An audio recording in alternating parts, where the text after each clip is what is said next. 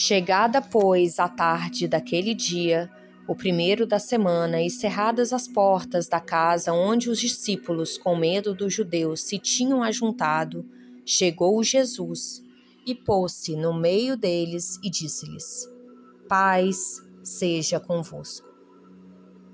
Desde o dia da ressurreição gloriosa do Cristo, a humanidade terrena foi considerada digna das relações com a espiritualidade.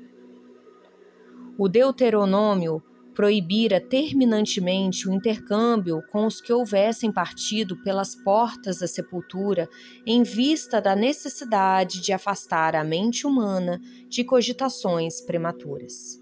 Entretanto, Jesus, assim como suavizara a antiga lei da justiça inflexível com o perdão de um amor sem limites, aliviou as determinações de Moisés vindo ao encontro dos discípulos saudosos.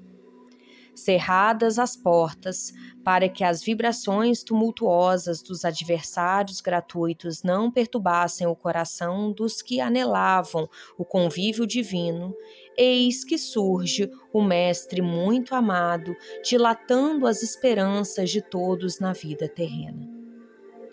Desde essa hora inolvidável estava instituído o um movimento de troca entre o mundo visível e o invisível. A família cristã, em seus vários departamentos, jamais passaria sem o doce alimento de suas reuniões carinhosas e íntimas. Desde então, os discípulos se reuniram tanto nos cenáculos de Jerusalém como nas catacumbas de Roma.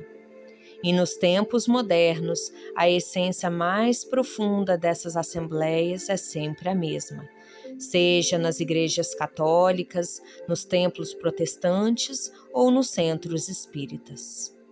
O objetivo é um só: procurar a influenciação dos planos superiores, com a diferença de que nos ambientes espíritas a alma pode saciar-se com mais abundância em voos mais altos, por se conservar afastada de certos prejuízos do dogmatismo e do sacerdócio organizado.